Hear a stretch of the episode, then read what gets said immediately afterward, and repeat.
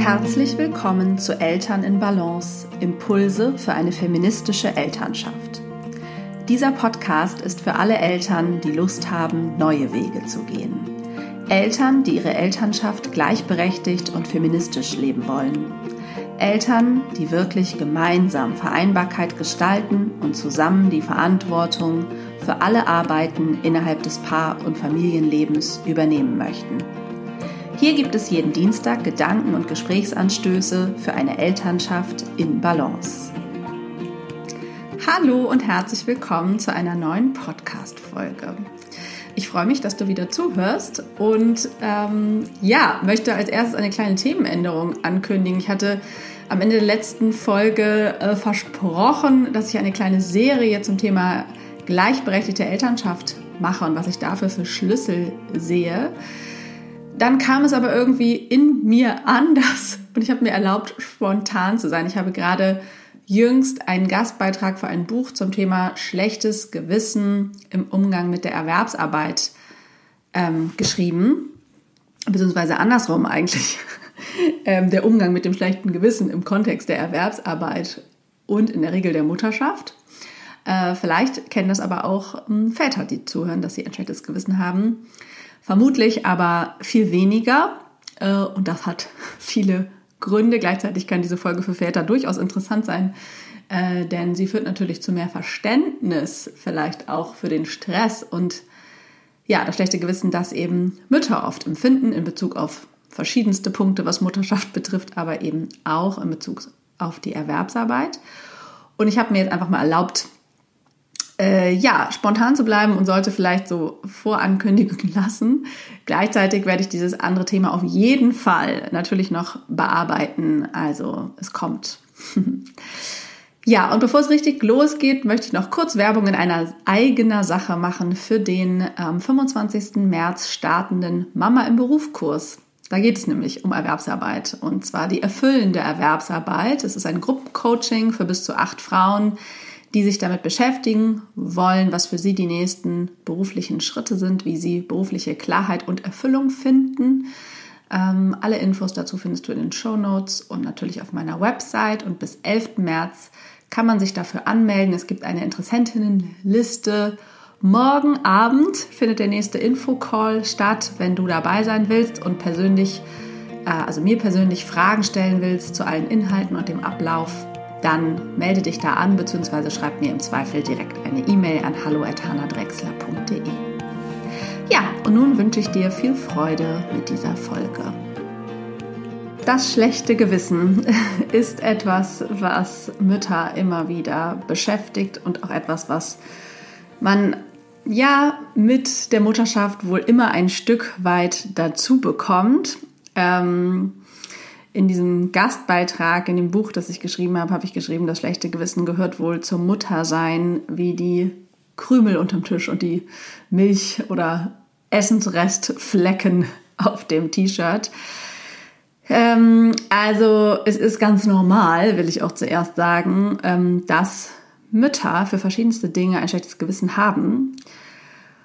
Und das soll das nicht ähm, kleinreden, denn ein schlechtes Gewissen ist wirklich unangenehm. Ein schlechtes Gewissen hat was mit Schuld oder Scham zu tun.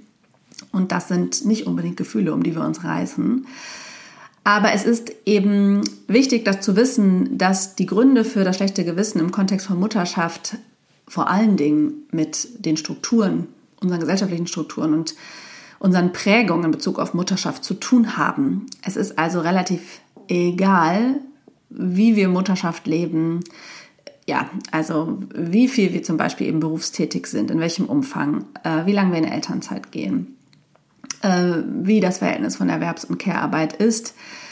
Und eben egal, ob wir eben stillen eine Flasche geben oder beides, oder ob wir sehr jung Mutter werden oder sehr spät. Also Mütter werden eben immer bewertet, Mutterschaft wird bewertet. Wir können es in dem Sinne gar nicht richtig machen. Und das hat was damit zu tun, äh, dass es diese gesamtgesellschaftliche Bewertung und dieses gesamtgesellschaftliche Bild von Mutterschaft gibt, das eben unfassbar patriarchal geprägt ist. Und äh, da spricht man vom sogenannten Muttermythos, was eine Mutter alles zu sein hat. Also der unbewusste kollektive Anspruch an Mütter ist wahnsinnig hoch. Es gibt natürlich auch einen unbewussten kollektiven Anspruch an Väter und der ist auch nicht unbedingt in jeder Dimension angenehm, hm, aber der ist eben vor allen Dingen zum Beispiel, dass der Vater der Ernährer ähm, sein muss. Und das ist auch, also der Ernährer der Familie, Familienoberhaupt, sowas sind so kollektive Prägungen von Vaterschaft. Und das ist auch natürlich ähm, dadurch, dass sich Vaterschaft äh, doch stark verändert, etwas, was aufgebrochen wird. Ähm, in dieser kollektiven Dimension von Mutterschaft ist aber vor allen Dingen eben diese unendliche, unerschöpfliche Liebe, Energie, Fürsorge, Arbeit, dass man immer für alle da sein muss und so ein nährender Quell der Familie ist. Das ist da zum Beispiel ein großes Thema. Und ja, so entstehen sozusagen aus den verschiedenen kollektiven Prägungen von Mutter und Vaterschaft eben, ja, entsteht Druck und entstehen Belastungen, die man aber eben auch individuell fühlt. Und dann gibt es natürlich auch individuelle Dimensionen von schlechtem Gewissen. Aber es hilft schon mal zu wissen, man ist nicht allein und es hat eben diese strukturelle kollektive Dimension.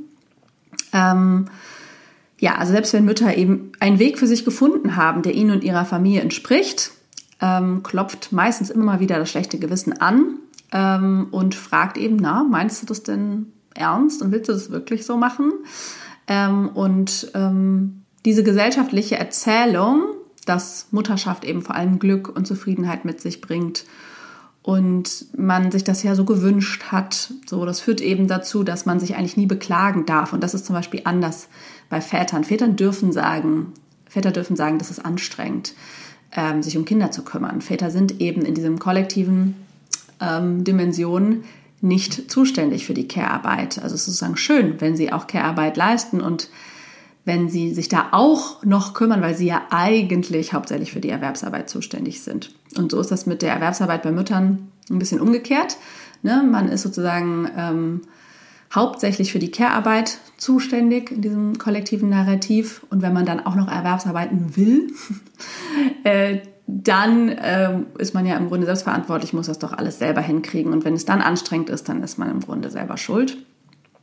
Ähm, und das verkennt natürlich total, dass es auch einfach oft eine Notwendigkeit ist, berufstätig zu sein. Ne? Das ist halt auch dieser Mythos, der ähm, ja über die letzten äh, tausend, mehrere tausend Jahre, äh, mindestens 2000, eher, weiß nicht, äh, 4000 geprägt wurde und die jüngste äh, Prägung, die wir ja aber auch so immer mitbekommen über unsere Familien, ist natürlich auch die Prägung unserer Eltern und Großeltern und vielleicht noch Urgroßeltern, also was da gelebt wurde. Und da kommen wir nun mal eben auch aus einer Art Hochzeit des Patriarchats.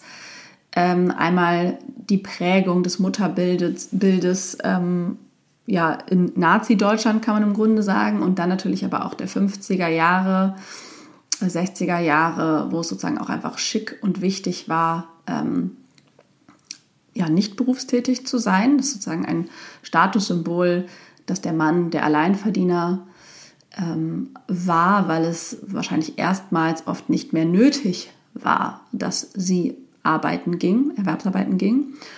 Und ähm, diese nationalsozialistische äh, Prägung des Mutterbildes ist eben auch unfassbar überhöht. Also ja, ich mag da gar nicht so sehr ins Detail gehen, weil es so unangenehm im Grunde ist. Mm, und weil es auch den, die, den Rahmen dieser Folge einfach sprengt. Aber nur, dass ihr wisst, ne, das ist sozusagen einfach die Prägung, die in uns unbewusst oft auch sehr präsent ist. Und ja, auch sozusagen dieses Bild der stets zufriedenen, friedlichen Mutter, ähm, die ja das liebt, Mutter zu sein und ähm, eigentlich auch keine wirklichen Schwierigkeiten und Probleme äh, mit dieser Rolle zeigen darf, ist Teil dieses Mythos. Insofern, genau, das ist mir einfach eingeht, wichtig zu sagen, äh, dass es nicht an dir liegt, dass du ein schlechtes Gewissen hast, wenn du ein schlechtes Gewissen hast oder es immer mal hast für verschiedene Dinge, natürlich auch nicht durchgehend. Und dass das schlechte Gewissen eben einfach mitgegeben wird mit dieser Mutterrolle. Das ist sozusagen deine innere Kritikerin, die dann anspringt. Und die hat eben zwei Ebenen, die kollektive, die ich jetzt erklärt habe, und natürlich auch eine individuelle, die sich dann aufgrund deiner persönlichen Erfahrungen prägt, also eben dieses Mutterbild der Ursprungsfamilie, äh, das Mutterbild in deinem Umfeld, auch ein mediales Mutterbild. Also ihr könnt ja mal auf Werbung achten, in denen Familien gezeigt werden. Das ist teilweise unterirdisch, äh, wie da eben ja, Mütter dargestellt werden oder überhaupt das Familienleben dargestellt wird. Ähm, genau, und dieses Bewusstsein äh, darüber, das ist mir einfach immer sehr wichtig. Das wollte ich hier nochmal erwähnen. Also, damit du dich ein Stück weit von diesem Druck befreien kannst, dass du schuld bist an deinem schlechten Gewissen, weil erst dann kann man dieses Thema auf individueller Ebene eben angucken. Was kannst du also tun, wenn du ein schlechtes Gewissen hast? Also als erstes würde ich dich einladen, das schlechte Gewissen als Wegweiserin anzunehmen oder ja, als ein Teil von dir anzunehmen und anzuerkennen, der dich auf etwas aufmerksam machen möchte. Also es gibt ja irgendeinen Auslöser für ein schlechtes Gewissen und das ist ganz spannend, da dann genauer hinzuschauen und zu sagen, okay, da kommen jetzt Gefühle hoch, was ist da eigentlich los? Erst wenn du dir das wirklich genau anschaust und dir diese Gefühle dazu auch erlaubst, kannst du wirklich neu wählen und entscheiden, ob du diesem schlechten Gewissen folgen möchtest oder eben nicht. Und du kannst nach und nach entscheiden, wie du dich als Mutter fühlen möchtest, wie du denken möchtest, wie du handeln möchtest. Weil dieser Prozess ist eigentlich der Prozess sozusagen des eigenen authentischen Wegs. Ne? Also sozusagen sich von der kollektiven Ebene ein Stück weit zu lösen, wahrzunehmen, okay, was sind hier Prägungen, Kollektive aus meiner Ursprungsfamilie und was ist eigentlich mein eigenes. Also, worauf möchte dich dein schlechtes Gewissen eigentlich hinweisen? Das ist eben eine körperliche Reaktion auf bestimmte Grenzen, die du wahrnimmst. Ne? Also, das sind eigentlich so Warnsignale. Hier geht irgendwas zu weit. Hier wird meine Grenze überschritten, zum Beispiel.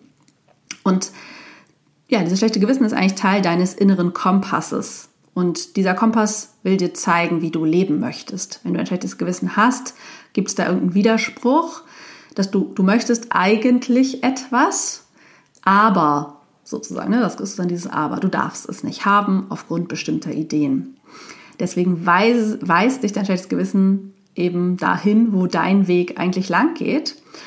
Und ja, du kannst es im Grunde darüber überprüfen. Möchte ich diesen Weg gehen? Möchte ich den anderen folgen? Möchte ich alten Ideen folgen oder möchte ich mir selbst folgen? Also dieses schlechte Gewissen fragt dich eigentlich jedes Mal, was für eine Mutter möchtest du sein? Oder eben, was für ein Vater möchtest du sein, wenn du auch als Vater das schlechte Gewissen kennst? Und ja, es geht darum, diese Gefühle, die das schlechte Gewissen auslöst, wirklich da sein zu lassen, als Teil von dir, ähm, zu erforschen, worum geht es hier, wie gesagt, genau, wo spüre ich das, wie spüre ich das, was löst das in mir aus. Ähm, und da wie so eine Forscherin wirklich vorzugehen, dir selbst zuzuhören und zu gucken, was möchte dir das schlechte Gewissen sagen. Und wenn du das näher erforscht hast, kannst du entscheiden, möchte ich dem folgen oder nicht.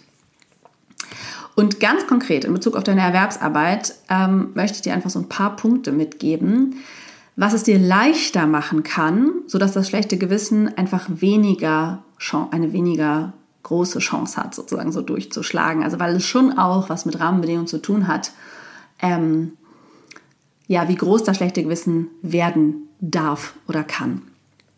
Und die erste Sache, die mir dazu wichtig ist zu sagen, ist, dass es unfassbar wichtig ist, in Bezug auf deine Berufstätigkeit eine bewusste Entscheidung zu treffen. Also wirklich Rahmenbedingungen und Inhalte für deine Erwerbsarbeit zu finden, die dir und deinen Bedürfnissen entsprechen. Also wenn du dein, deine Erwerbsarbeit eben gar nicht so richtig gerne tust zum Beispiel oder es da Konflikte gibt oder die Rahmenbedingungen einfach überhaupt nicht passen, dann wird es natürlich auch für deine innere Kritikerin leichter, dich zu überzeugen, dass das irgendwie alles blöd ist und keinen Sinn macht und dass du doch eigentlich bei deinen Kindern sein solltest, weil wozu verbringst du denn hier Zeit, bei einer Arbeit, die dir nicht entspricht. Und da ist ja auch was dran. Da hat die Kritikerin vielleicht ein bisschen recht. Und die will dich auch auf was hinweisen. Und also das ist ja tatsächlich der Ansatz von diesem Mama im Berufskurs, den ich eingehend erwähnt hatte. Also da geht es ja darum, berufliche Rahmenbedingungen ähm, zu finden. Also erstmal Klarheit darüber zu finden. Was sind denn deine Bedürfnisse, deine Stärken, deine Werte? Was willst du denn eigentlich beruflich machen? Denn ich bin absolut davon überzeugt, dass wenn du das gefunden hast, deinen Ort, wo du wirken kannst beruflich, ähm, dann ist das eine wahnsinnige Kraftquelle für deine Mutterschaft und dein Leben an sich. Und also das gilt natürlich genauso für Väter. Und ähm, dann wird das schlechte Gewissen auch nicht so eine große Rolle spielen, weil du, ähm, du erkennst Sinn darin, was du da tust und du findest das sinnvoll und erfüllend. Und das ist ein wesentliches Argument zum Beispiel auch dafür, warum du Erwerbsarbeit machen möchtest. Ne? Das ist dann vielleicht nicht nur, ich muss das, um hier Geld zu verdienen und dann quäle ich mich halt so ein bisschen, sondern ich möchte das auch tun. Also das ist der erste und für mich sehr, sehr wichtige Punkt. Also sorge dafür, dass deine beruflichen Umstände möglichst erfüllend für dich sind. Und der zweite Punkt ist, dass du auch bedenken solltest, dass dir dieser Wechsel der Tätigkeiten und Rollen in deinem Leben, also zwischen berufstätiger Frau, zwischen Mutter, zwischen Freundin, zwischen Partnerin, dass das eigentlich die Balance ist. Also es gibt natürlich Menschen, die sind vollkommen erfüllt in nur einer dieser Rollen. Aber ich vermute, dass wenn du diesen Podcast hörst, dass du zu den Menschen zählst, die auf jeden Fall auch Erfüllung daraus finden, vielseitig zu sein und viele Bereiche ihres Lebens wichtig finden und eben nicht nur Mutter, sondern auch Frau sein wollen. Und da gehört der Beruf vermutlich auch dazu. Und dass das völlig in Ordnung ist, dass äh, du diesem, diesem Wunsch nach Wirken in der Welt außerhalb deiner Familie Raum gibst und dass das eben wichtig für deine innere Balance ist, ähm, dass du wechselst. Ne? Also ich glaube, wir haben manchmal, gibt es so auch eine kollektive Idee anscheinend, dass Mutterschaft so viel Raum einnehmen muss, dass eigentlich nicht mehr viel Platz für was anderes ist. Und ich glaube, auch das ist Teil des Mythos, der ähm, ja uns natürlich, also das, das Patriarchat in Anführungsstrichen, also die patriarchalen Strukturen profitieren ja davon, dass Frauen kostenlose Erwerbsarbeit machen und je mehr sie davon tun, äh, je mehr profitiert das ganze System. Insofern hat das System ein Interesse, uns da auch zu halten. Und je mehr Vielfältigkeit wir sozusagen in unser Leben bringen wollen, umso mehr Vielfältigkeit ist ja auch vom Rest des Systems gefordert, neue Strukturen zu schaffen, äh, um das aufzufangen, wenn wir diese Care-Arbeit nicht mehr kostenlos leisten. Genau. Und insofern erlaube dir, dass du ein Recht hast auf sozusagen diesen Wechsel von Tätigkeiten und Rollen. Und dann, ihr ahnt es schon, mein äh, weiteres oder wenn nicht Herzensanliegen sorgt gemeinsam dafür, also sorge gemeinsam mit deinem Partner, deiner Partnerin für eine gleichberechtigte Verteilung von Erwerbs-, Haus- und Care-Arbeit.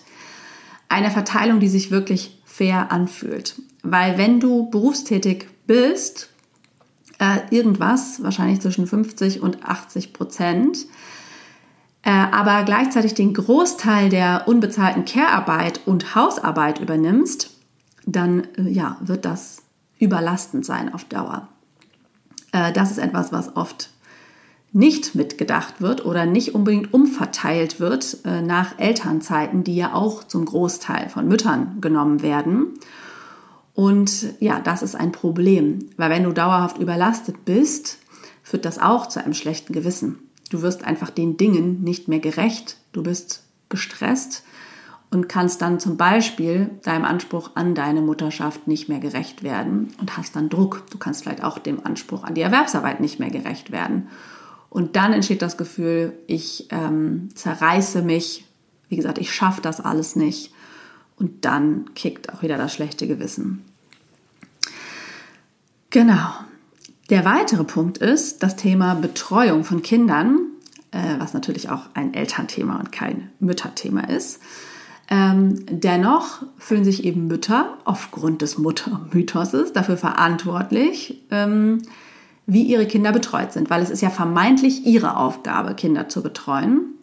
Spoiler, ist es natürlich in unserer Zeit nicht mehr. Ähm, und gleichzeitig ist es natürlich wahnsinnig wichtig, dass diese Betreuung, die man findet, wenn man dann wieder Erwerbsarbeiten geht, ähm, dass die einfach stimmig ist für einen selbst. Und natürlich auch für den Vater, für beide. Beide müssen sich damit wohlfühlen. Wie gesagt, oft sind es aber die Mütter, die das mehr belastet, dieses Thema. Und die Art der Betreuung, der Umfang der Betreuung, die sollte sich einfach stimmig anfühlen, damit du den Kopf frei hast für deine Erwerbsarbeit. Das ist nämlich auch eine große Quelle für schlechtes Gewissen. Ist das sozusagen gut genug? Ist das in Ordnung für mein Kind? Ist dieser Ort der richtige? Ist, der, ist die Dauer, der Umfang der Betreuung durch andere ähm, die richtige? Und wie gesagt, das ist, gibt ja auch nicht nur Kindergärten und Krippen, es gibt ja auch noch Tageseltern, Familienmitglieder, Au-pairs, BabysitterInnen und so weiter. Ähm, insofern, wie auch immer diese Betreuung aussieht, sie kann eine wahnsinnig große Bereicherung für dein Kind sein oder deine Kinder und damit auch für dich oder euch. Aber sie sollte sich natürlich stimmig anfühlen, ähm, damit das keine Energie bindet, die wiederum das schlechte Gewissen füttert. Und der letzte Punkt ist, äh, findet eine Struktur und Routinen für euren Alltag, die euren Bedürfnissen als Familie entsprechen. Also es ist wahnsinnig wichtig, dass diese vielen Anforderungen und die vielen Termine vielleicht auch und Lebensbereiche eine Struktur bekommen. Also das Familienleben und das Erwerbsarbeitsleben zu koordinieren, äh, ist anspruchsvoll, weil besonders das Familienleben eben sehr äh, agil ist und dynamisch und sich Dinge verändern. Und Insofern braucht das eine Organisationsstruktur, die euch wirklich unterstützt, die euch Halt gibt, aber auch Flexibilität ermöglicht. Und das braucht ganz viel, das braucht auch viele bewusste Entscheidungen, für was ihr euch da entscheidet. Ne? Wer hat wann für was Zeit? Wann findet Erwerbsarbeit statt? Wann ist Betreuungszeit? Wann hat vielleicht jedes Elternteil eine Auszeit? Wann liegen bestimmte Termine? Wann haben wir vielleicht auch unsere Paarzeit? Und so weiter und so fort. Ähm, wann ist bewusste Zeit mit den Kindern? Wann findet vielleicht irgendwas auch parallel statt? Aber wie gesagt, versucht möglichst wenig parallel zu versuchen, sondern den Alltag so gut es geht zu routinieren und Zeiten für bestimmte Aufgaben einzuplanen. Und das bedeutet es, sich zu erlauben, Prioritäten zu setzen. Das bedeutet, dass man nicht allem gerecht werden muss und will, sondern nur dem, was einem wirklich wichtig ist. Es bedeutet, die Verantwortung zu übernehmen, zu sagen, ich entscheide, was mir am allerwichtigsten ist. Ich würde am liebsten noch dies und das und noch viel mehr. Aber ja, ich setze Prioritäten, zum Beispiel für Familienzeit, zum Beispiel für Erwerbsarbeitszeit, zum Beispiel für Zeit mit Freundinnen, wie auch immer. Äh, und manches sind auch natürlich Notwendigkeiten. Ähm, aber schaut und erlaubt euch zu entscheiden, was euch wichtig ist. Das ist das Gehen eures authentischen Wegs, wenn ihr euch das erlaubt. Ähm, da werden Widerstände dann kommen und dann sind die vielleicht auf individueller, vielleicht auf kollektiver Ebene. Ähm, und ja, lasst euch äh, nicht vom schlechten Gewissen aufhalten. Mm, das, wie gesagt, ist ein Wegweiser, äh, euch kurz in Frage zu stellen. Meinst du es ernst? Willst du das wirklich so machen? Und ja, ihr dürft das entscheiden, wie ihr euer Familien- und Erwerbsarbeitsleben gestalten wollt. Und wie gesagt, wenn ihr da noch nicht das Gefühl habt, die richtigen Rahmenbedingungen zu haben, dann könnt ihr euch ja auch dafür einsetzen. Ihr ähm, könnt ja Dinge verändern, sodass es dann so ist, dass ihr dahinter stehen könnt und dann hat euer schlechtes Gewissen auch immer weniger eine Chance. Ja, ich hoffe, das war inspirierend für dich und ich konnte dir ein paar neue Gedanken und Gesprächsanstöße mitgeben. Ich freue mich immer, wenn du diesen Podcast bewertest. Das kannst du bei iTunes machen oder bei Spotify. Du kannst auch bei Google eine Referenz schreiben zu meiner Arbeit oder diesem Podcast. Danke, danke, danke, wenn du das tust.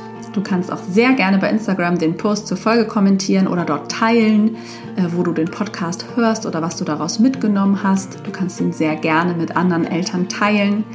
In den Show Notes findest du äh, Infos zu meinen Angeboten, zum Beispiel eben dem bald startenden Mama im Berufskurs. Es gibt noch ein paar freie Plätze. Ähm, bis zum 11. März kannst du dich dafür anmelden. Wenn du Fragen hast, schreib mir jederzeit gerne eine E-Mail an hallo@hannadrexler.de. Und jetzt wünsche ich dir eine wunderbare Woche mit hoffentlich viel Sonnenschein und alles, alles Liebe. Bis zur nächsten Woche.